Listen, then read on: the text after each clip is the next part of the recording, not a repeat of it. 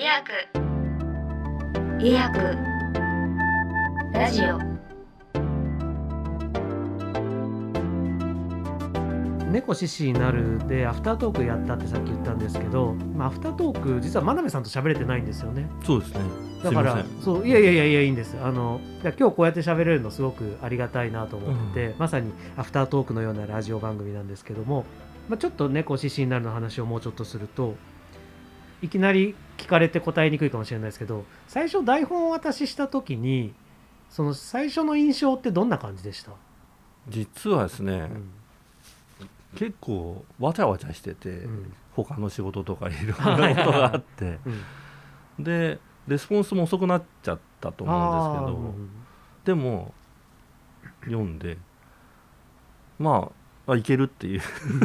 でそうなんかそうぐらい感じでした。これでいけそういけそうですって変な言い方ですけどこれでいきますっていうような返事いただいて、はい、僕はちょっと意外だったんですよ。あそうですか。あのーカマキリの時も記事の時も、ちょっとここ厚めにもうちょっと欲しいですとか、うん。ちょっとシーン足りなくないですかみたいなリクエストがあったりしてうん。そうだよなって思いながら書き直してで今回猫もまあボリュームは結構あったんですけどなんか自分の中でこれがちゃんとこう演出家がここでこれでいけるっていうポイントがあるのかどうかがちょっと書いた時点では分かんなかったので、うんうん真鍋さんからの意見をもらって開講しようと思ってたところに。そういけそうですっていうのをもらってほっとしたのと同時に本当にっても思ったんですよ。あそうでしたか。はい僕はなんとかなるだろうってちょっと思っちゃってて、そういうポイントがもう初行の段階で見つかったってことですよね。い。や見つかってなかった。見つかったわけじゃなく。横浜さんの作品だからなんとかなるいやだろうと。いやいやいやいや危険なこと。を。危険ですね。でも反応その制作のうん方の反応とか見ててうん。よかった、うん。まあ、感涙したみたいなことを書いてました本の時点でですか？はいはいはい。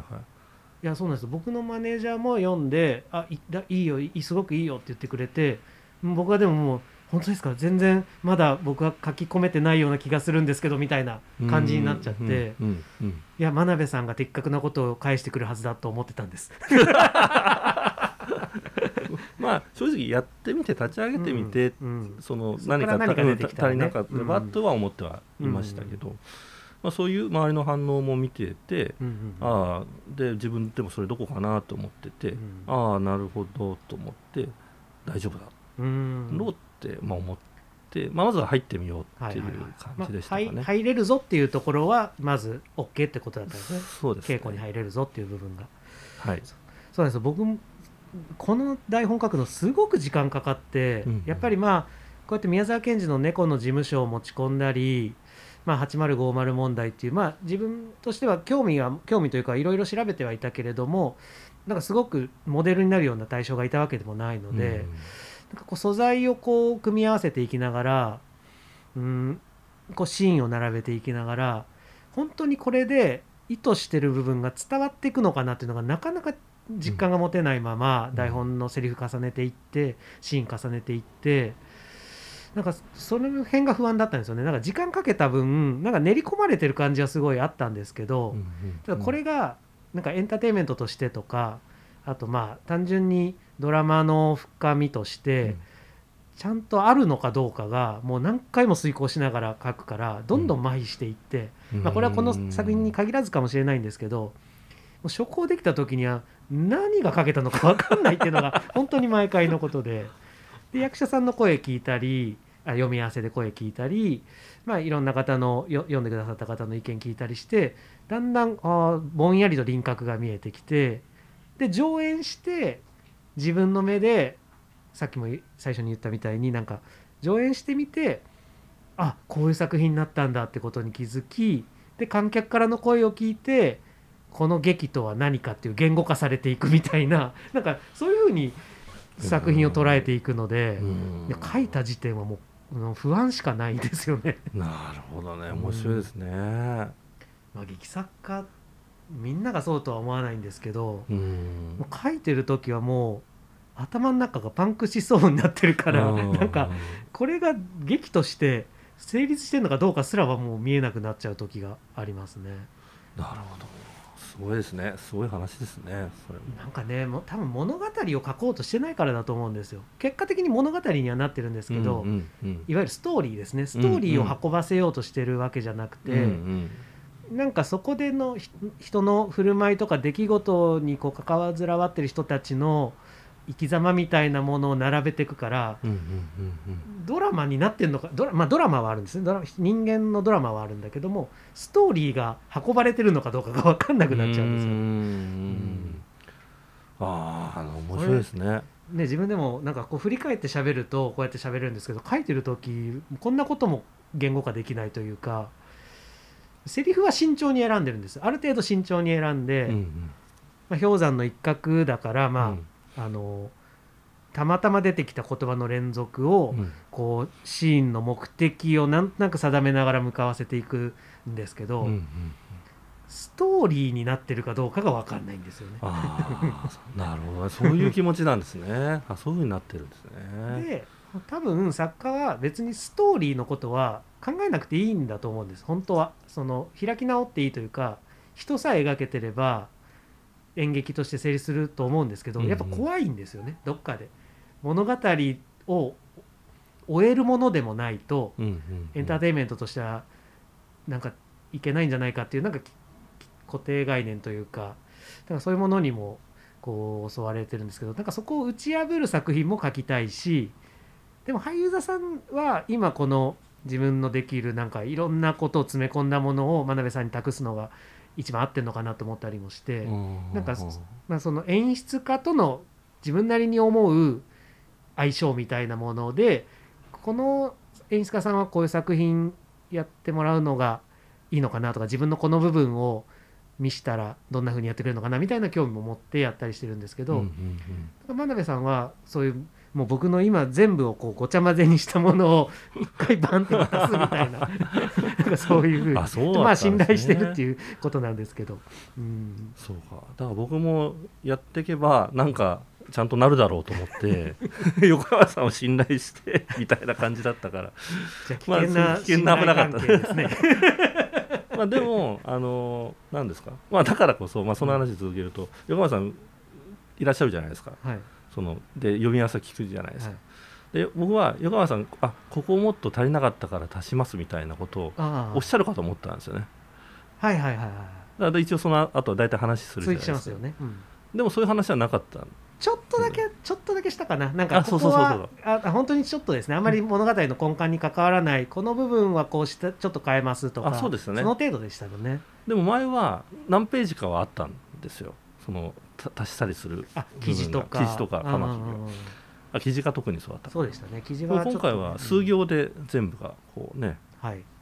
あでもまあシーンも少しまああれか。あ宮古に対してのあ声に対して宮古が何か反応するとか、うん確かにまあありましたけど。そのシーンは足しましたね、うん。でも記事から比べると全然少なくて。記事はちょっと未完成で渡しちゃいましたから。そうなんですか。そうそう。まあだからまあそういうふうに聞いたら何かをこううん。おっしゃるだろうなとはまあもちろん思ってたし、今の話聞くと、うん。その運びっていうかストーリーあなるほどなと思って僕はどういうふうに時間軸でうん。どういうふうにこういうふうになっていくかみたいなうん。その展開そのまあなんていうんですかねそのボルテージがどういうふうになんか上がっていってどういうふうになるかっていうことは意識してるんはいはいですよね。演出家として。演出家として、うん。そのお客さんがどういうふうに感じるか見せ方。うん。だからそれによってその台本に書いてないこともうん。そういうふうになんか見せ見せていくって言ったら変ですけど、そういうなんかシーンが挿入されていくって言ったら変ですけど、そのまあセリフがないところでうん。人物たちだけで何か構成するシーンとか、まあ、イメージみたいなものも使使ってくるしはい。でそういった意味じゃなんかそういう作業をなんか僕なんか横山さんが出したものを僕はそういうふうにこう、うん。なんですかやっていく相性が良かったのかなっていう話だったんですそうそう僕だったら自分の意訳とかではやらないようなそのシーンのつなぎだったり、えっと、人物の動かし方だったりなんかすごく面白いと思うしあ一個もう本当に僕はゲネを見た瞬間からそそのことを一番真鍋さんに伝えたかったのはあの宮子が閉じこもっているところにあのめい、えー、姪っ子の、えー、あずさとロドリゴが訪ねてきて、うん。で扉扉の向こうの都に声かけるシーンなんですけどあれ途中でま都は舞台のセンターに出てきてで2人は扉に対して、まあ、つまり客席に背を向けてうん。喋ってるところからスタートしてで都が「もう私は終わってるから」って言って一人でもうこうぐーっと自分の中に殻に閉じこもっていくような照明に変わっていった後はい。ロドリゴの声をきっかけに明かりがパーッと入ってきてで2人が扉の向こうに喋ってた2人がもう都に直接語りかけてるように、ま、客席に対して前を向いてそこから展開していく、うんうん。あの演出がめちゃめちゃしびれて ありがとうございます。いや本当に演劇だなと思ったんですよ。あのまあもともと扉の向こうに話しかけるその都は舞台のここにいるっていうまああのなんていうか、えー構造を、まあ、やるのも演劇的なんですけどそれをこう照明でこうぐーっと絞って彼女の心理的な状態を見せていく中で次に彼らが都に向かっているっていうのがもうなんかもう演出家渡辺隆って思って。あれ本当に巧みだったな。もう圧巻でした。だからそれなんか終わってから一番最初に真鍋さんもそこを聞いてくれたような気がする。そこあれ大丈夫でした？みたいな。ああ、ね。そうかもしれませんね。いやいやむしろそこでが良かったですよみたいな。ああよかった会話をした。そうなんですね。あそこは本来はそういうふうに書いてないからセリフもポンポンポンといくようになってうるん。想定されてるような気がしてそこに無理やりちょっとやっちゃってる感があったんでなんですけどね。いや無理やりっていうかあれが演出家じゃないですか。やっぱりそのそのままスーッと絵を動かさずにセリフのやり取りでできるところにどこにドラマがあるかどこに深いところがあるかっていうのを拾い上げてくれてるなっていうのがやっぱなんか本当にややっていただいてよかったって思う瞬間が、まあ、随所にあるんですけどやっぱあそこはすごく印象的でしたね。いやーありがとうございます。それももちろんね横山さんの本がなきゃそういうふうにならないわけで。まあまあまあ、はい、ただまあそれも面白いもんで俳優さんとこう一緒にこう作っていく中で思いついたりするんへですよね。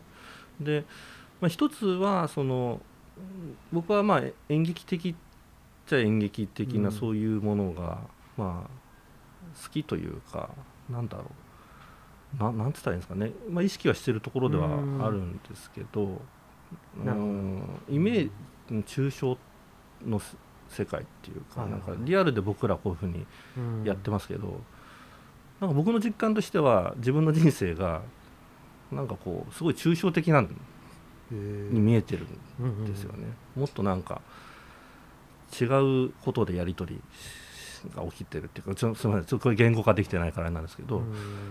だからまあそこにその場にいなくても、うん。そこに常にこうその人をなんかいたり感じたり、うん。なんかその人を意識してなんかうん。喋ってたりっていうのはその子にその人がいるのと変わらないって思ってたりとかなんかそれは演劇的なんですけど嘘というよりかは結構自分の感じてる世の中に近いーはいあそれ面白いですね。僕はすごく聴覚とか視覚その実存をものすごく大事にするような演劇を作るんですけど、そんな作家が書いたものをイメージにこう変えていくっていうのはこれはだから演劇的になって面白いんでしょうね。うん、そうかもしれませんね。うん。でそれはやっぱり出発点のその横山さんが書いたものがないとうん。僕はそういうふうにできないしっていう。あで確かにあそこは自分でもいいなって思ってると思いますけど。何がいいかってそのごめんなさいちょっと長くなるかもしーれないですけど、うん。そもそもそのドアの中にしかいないじゃないですか宮古が。はいでこの舞台装置を美術をどうするかっていうところから、まあ、実は始まってるんですけど、これ、まあ、時間がない中で杉山さんとこうやったんですけど、うん。杉山さんともすごい回重ねてるんで、うん。結構ポンポンと出てきたはい。感じなんですね、今回も。でやっぱりドアが一つあって、うん。それが高いところにあってで周りは具象じゃないっていう、都の世界になるような美術がいいだろうと、都の心象を表している美術。の中であってそのいろんな場面が作れる現実の場面も作れる美術にするっていう、まあ、ところからこう僕がこうやってったところもあって。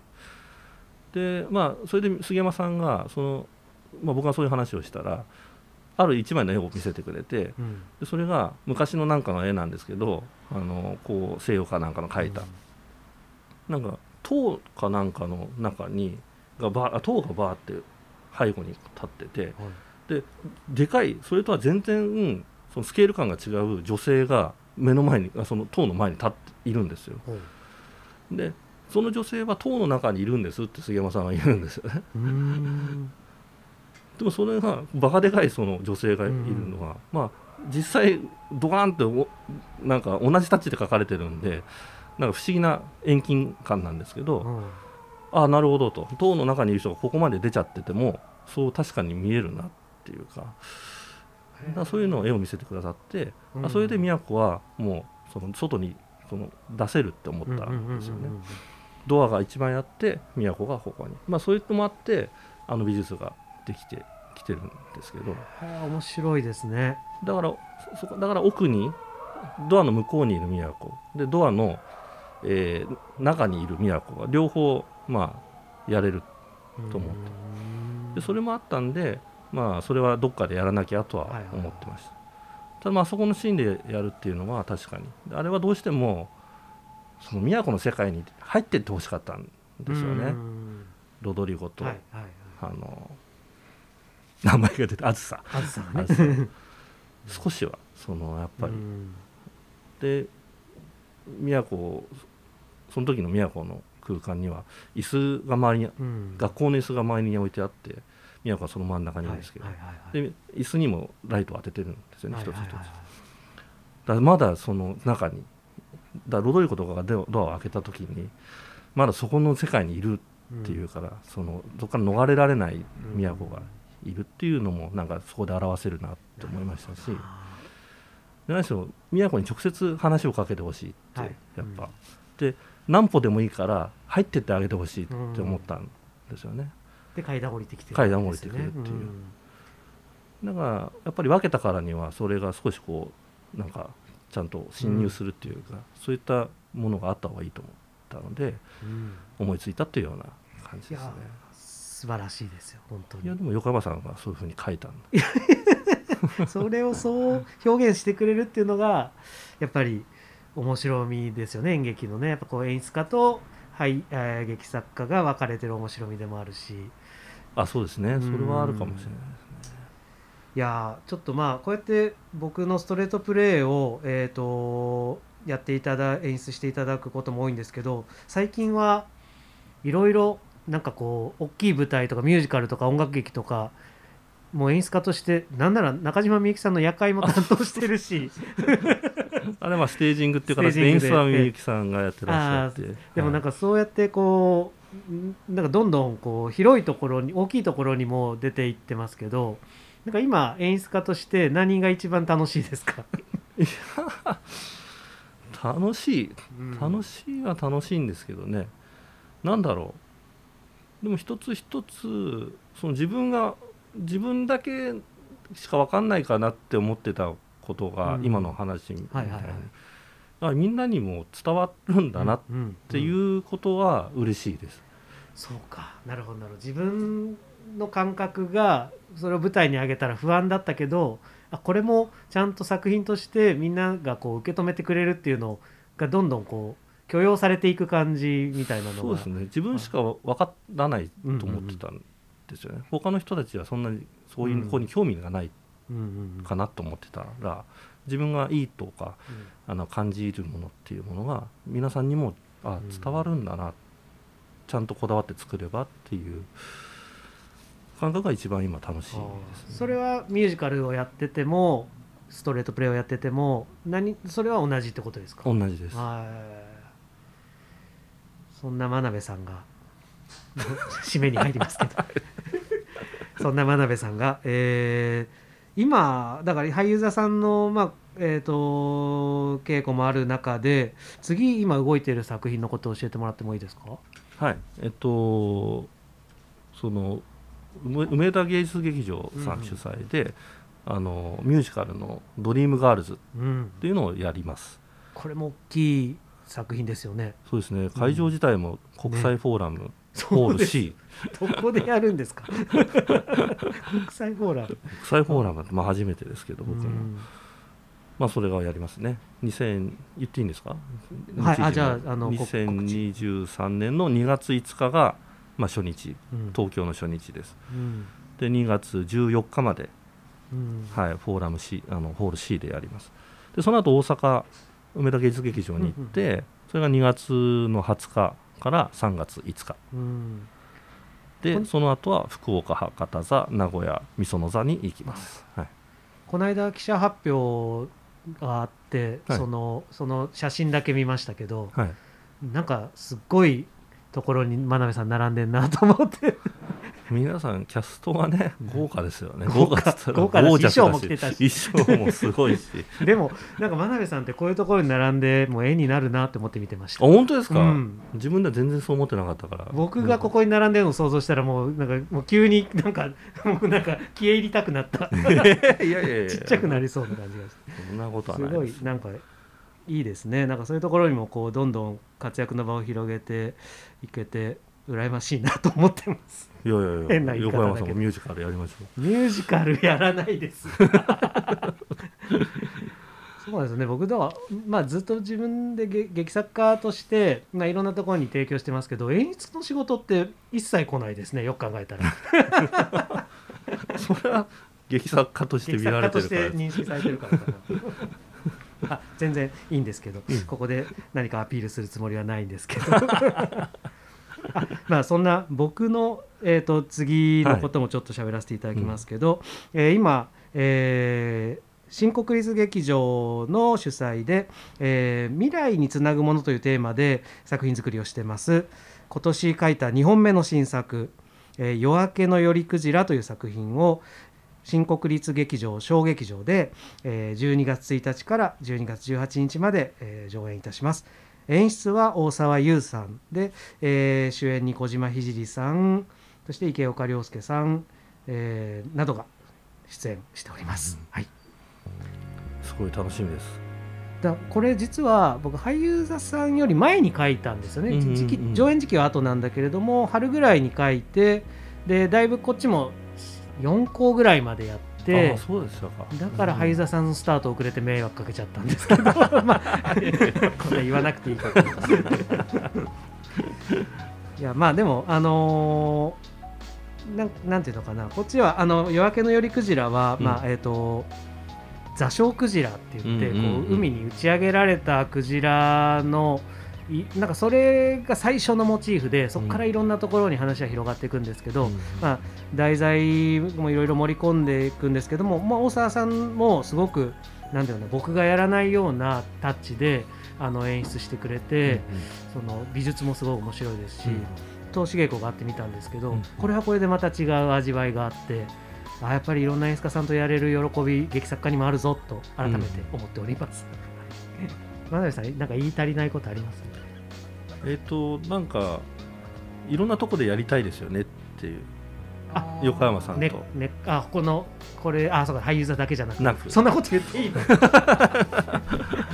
僕はあ僕は横山さんと、まあ、こういうふうにねなんか、ね、できることね、そのあ嬉しいから。いや確かに俳優座さんと三俳優座さんと3本一緒にやってきたけど、まあ、4本目が俳優座さんじゃなくてもいいってことですよね。まあまあ4枚もやってもらいつつですけど。でももちろん俳優座さんでも。ねその、うん、また違う僕ら2人が、まあやってもうん。またなんかねあのカンパニーが違えばまた違うような感じになるでしょうし、俳優も違えばまた違う雰囲気も作れるかもしれないですもんね。うんうん。あなんかそんな企画がどっかで立ち上がるのを祈りつつですね。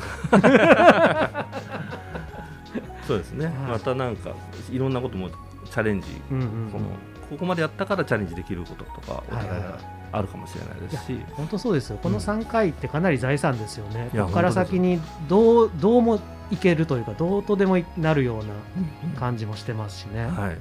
いやそうなんです。この今後の横山拓也真鍋隆ゴールデンコンビにご期待ください。言いました。すいませんちょっとふざけました。というわけでえっ、と医薬ラジオを、えーお送りしてきました、えー、真鍋隆さん今日はありがとうございました。どうもありがとうございました。楽しかったです。ありがとうございます。医薬ラジオ